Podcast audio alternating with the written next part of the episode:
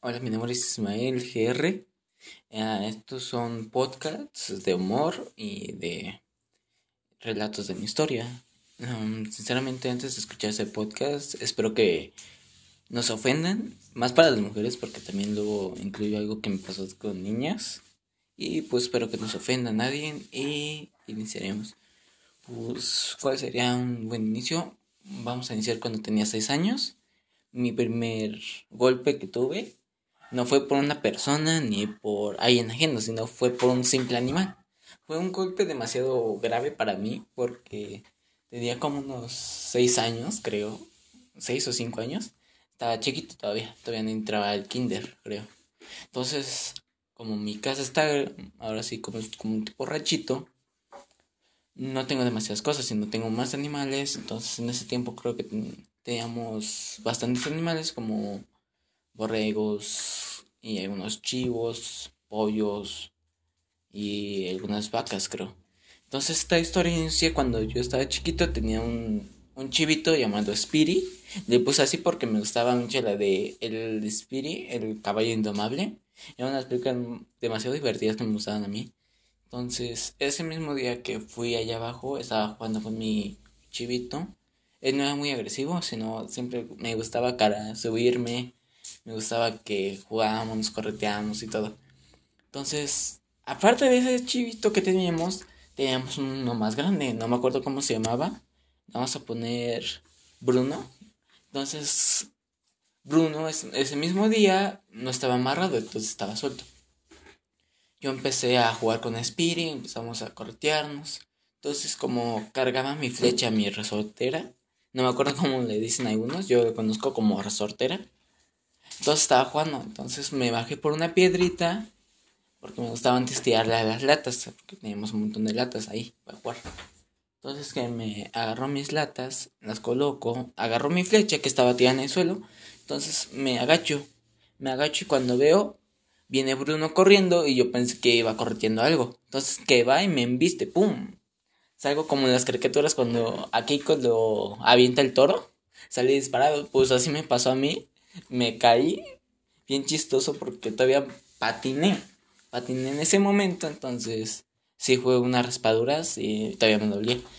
Entonces después de ahí me fui. Porque corría demasiado rápido. Yo corría demasiado. Aunque estaba hecho un tambito. ¡Pum! Corría. Corría como el... Como quien, a ver como el pato Lucas cuando intentaba correr de Buzz. Vamos a ponerlo así. Entonces corrí, le conté a mi mamá y es pues las típicas mamás de cuando te pasa un accidente, te caes, te raspas y todo eso.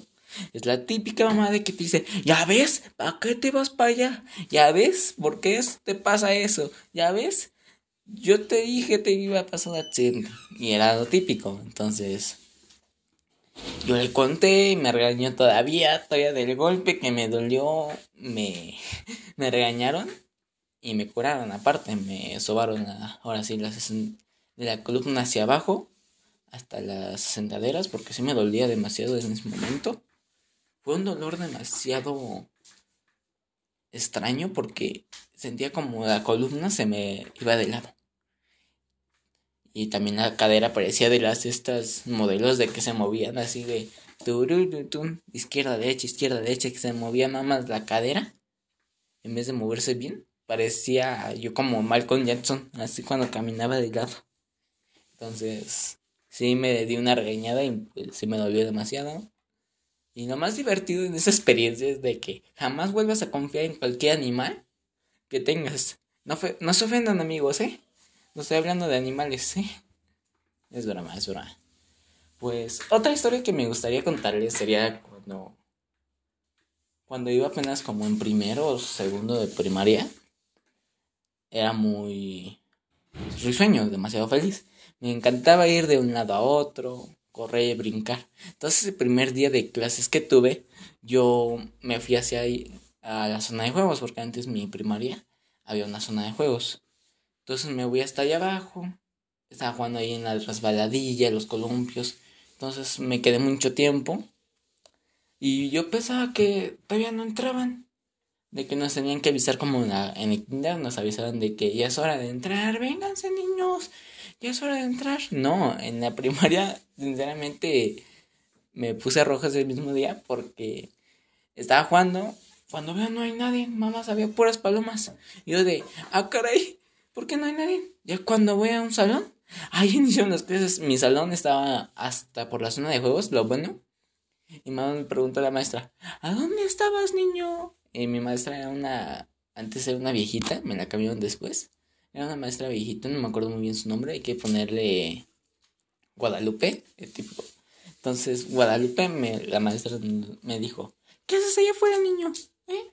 Ya, ya acabó la receso. Hijo, y yo pues no quería que me reñaran en ese momento, entonces se me ocurrió decir, no maestra, es que estaba allá afuera porque se me cayó mi lápiz y se me arregló. Ah, mamá me llegó así por la mente. No tenía ningún justificante ni nada de decirle, ay, maestra, perdón, es que no sabía que teníamos que entrar en la hora de clase y todo eso. Entonces me senté, empecé a hacer los trabajos. Y pues como en ese momento no hablaba con casi nadie, no tenía amigos demasiados.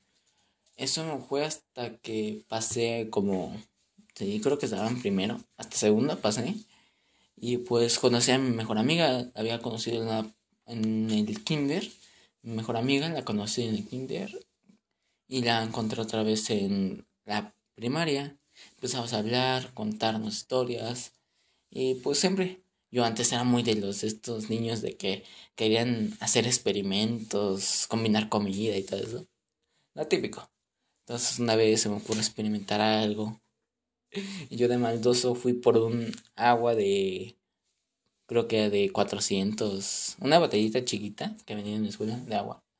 Me costaba antes esa botella de agua como 4 pesos antes. Ahora ya están más caras. creo que valen como 10 o 9 pesos, creo que por ahí. Entonces me compré una botella de agua, me compré unos miguelitos, que los miguelitos antes los vendían a peso. Eran unos miguelitos llamados canario muy sabrosos, aparte de los dragoncitos, me encantaban demasiado esos. Entonces dije, ¿y qué tal si le echo el Miguelito al agua? Y le agito. No, pues ahí me ven agitando el agua con el Miguelito adentro, lo estaba agitando. Y quedó rojito. Entonces le digo un compañero, a un amigo que hice después, le vamos a poner a ese amigo Raúl. Raúl, entonces empezamos yo y a juntarnos demasiado. Y pues sucedió eso. Nos hicimos amigos, después mejores amigos, después nos llevamos mejor. Entonces, el mismo día hice el agua, le puse agua picante, le puse así, aunque no picaba, más bien estaba muy dulce. Entonces le digo, mira, hice un experimento, hice agua con Miguelito, vamos a probarla. Entonces, entre los dos, nos íbamos tomando poco a poco, poco. Y no nos pasaba nada, hasta que una niña, la típica niña chismosa de la primaria, va y, y dice, maestra, maestra, Ismael Raúl está haciendo porquerías con el agua. Es que el agua se toma. Y yo de, ay, cállate, ¿no? Si es nuestra vida. Entonces era la típica niña de que siempre decía todo lo que hacíamos. Iba con la maestra y decía, maestra, maestra, es que Raúl está pintando el pizarrón, maestra, maestra, es que Ismael está acostado en la cama. La cama. Sí, así es como teníamos un tipo camita que no era cama, sino le decíamos camita, ya que era como una tipo almohadilla. Y pues en realidad no estaba acostado, sino más me estaba ahí estirando. Entonces siempre esa niña nos enojaba porque decía todo. Y ese mismo día que hicimos el agua, la estábamos tomando. Entonces, entre todos estábamos tomando, entre todos mis compañeros hombres, ya que las mujeres sean demasiado delicadas, sin que se enojen, eran demasiado delicadas. Entonces, y pues hacíamos nuestros experimentos, nos la tomamos y decíamos otra. Y pues siempre nos pasamos divertido. Y gracias a Raúl y a nosotros, no se me hizo demasiado aburrida la escuela, me encanta. Y en ese momento, pues sí nos regañaba. Nos dijeron que no hiciéramos eso. La maestra, la maestra, porque me tocó una maestra, ya me acuerdo cómo se llama, le voy a poner Luna, la maestra Luna en ese momento nos dijo que el agua no se juega, que el, chilito mamá se lambe, se chupa, se echen unas paletas, entonces, y nosotros como éramos chiquitos, también estamos de ahí con, sacándonos el moco, la mayoría de todos, lo hacen los hombres en ese tiempo, estamos ahí, y nosotros sacándonos aquí de, nuestra mejilla estamos diciendo, ay, la maestra nos está regañando cada rato. Si mamá, hicimos un experimento, es algo normal. Como los científicos hacen experimentos y luego se toman. Y eso es porque antes veríamos mucho las caricaturas de Dexter. Que trataba de un niñito chiquito, enanito. Y su hermana que era una alta. Que siempre nos mostraba. Entonces Dexter siempre le gustaba experimentar crear fórmulas, crear experimentos y se las tomaba, experimentaba con ellos. Y pues nosotros nos gustamos demasiado serie, entonces por eso decíamos los experimentos para decir, el como Dexter y pues sí nos llevábamos demasiado regañistas en ese tiempo, porque los maestros eran demasiado todavía estrictos con nosotros, ya que si hacíamos algo mal, no, no, no, no, no, así no lo vas a hacer lo vas a borrar y lo vas a volver a hacer. Ya pues terminé lo bueno los seis años de primaria. Cuando entré a la secundaria, siempre me tocó un maestro en español. Demasiado enojón. Híjoles, demasiado enojón. Todavía me acuerdo el nombre de él. Pero no lo puedo decir porque si no se van a enojar algunos maestros de que ando reprochando a otro maestro que, que me daba.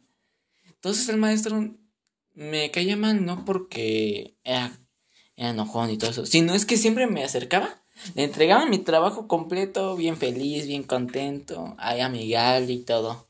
El típico adolescente de que quiere hacer sus cosas. Y como yo antes no hablaba mucho porque todavía no conocía, le entrego mis cosas, el maestro me dice está mal, que así no lo vas a tener, así no lo vas a tener bien, tienes que hacerlo otra vez. Y me hizo repetirlo dos veces más porque, me equivoqué más en dos palabras en ese momento. Y me hizo repetirlo dos veces más. Y ya dije, ay, ya mejor no entrego nada. Entonces me quedé la libreta ahí. Y pues un día nos tocó exponer. Y nos dijo, así no, así no, no, no, no, no. Así no deben de exponer. Tienen que exponer firmes, relatar bien, bien concentrados, no estar tartamudeando, no estar ahí diciendo a cada rato pato aventuras. Y nosotros nada más ahí sentados escuchando lo que nos decía. Entonces, en ese momento, como teníamos un amigo que sufría una enfermedad, siempre se trababa en la R, porque decía ratant. Entonces, yo me llevaba bien con él porque éramos mejores amigos. Entonces, un día nos toca exponer, les ponemos nuestra presentación al maestro. Y mi compañero, como le tocaba pronunciar un tema con bastantes R, se trababa. Entonces el maestro se enojó y pues le dijo que así no debe de hablar un niño de secundaria, de que está mal nuestra presentación. En ese mismo día yo sí me enojé porque estaba agrediendo a mi mejor amigo, porque estaba enfermo, no sé qué tenía, porque se trababa demasiado con los R's. Entonces en ese momento le dije, maestro, pero mi compañero sufre esto. No me importa, no me importa.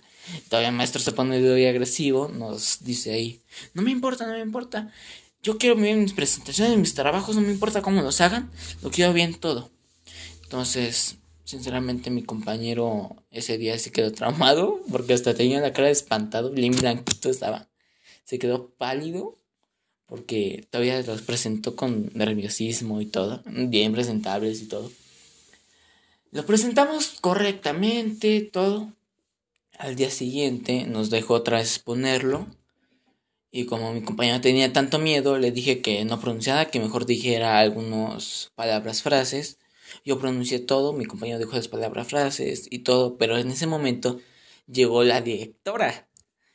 Entonces mi compañero se quedó tartamudo en ese momento porque dijo, uno de los temas sería rosticería, se quedó trabado. Entonces el maestro en ese momento se enojó y sin darse cuenta el maestro le gritó, le dijo que así no se dice, que lo tiene que pronunciar bien y pues no se dio cuenta que lo había dicho en voz alta y lo estaba gritando. Entonces lo gritó cuando la orientadora estaba afuera. Entonces le, dijo, maestro, ¿puedo hablar con usted? El maestro se quedó así de... como los figuritos de gelatina, que temblando, porque a él supuestamente nunca lo habían regañado, nunca lo habían juzgado. Pero lo bueno que le dijeron todo eso, lo regañaron todavía y todavía nos dicen a nosotros, ya ven, ustedes qué mamás andan haciendo puros berrinches, jugando, gritando en mis clases, ya me acaban de regañar. Y nosotros sin hacer nada, pues nos estamos exponiendo. Y pues ese día el profesor sí nos dio una regañiza, desde ahí no nos llevamos bien. Y pues esta sería una de mis historias, aparte de las que he contado. Mis historias son bastantes, espero que les haya gustado. Muchas gracias por escucharme. Esto es uno de mis podcasts que empecé a subir. Y espero que les haya gustado a todos mis compañeros y compañeras. Y espero que tengan un excelente día. Muchas gracias.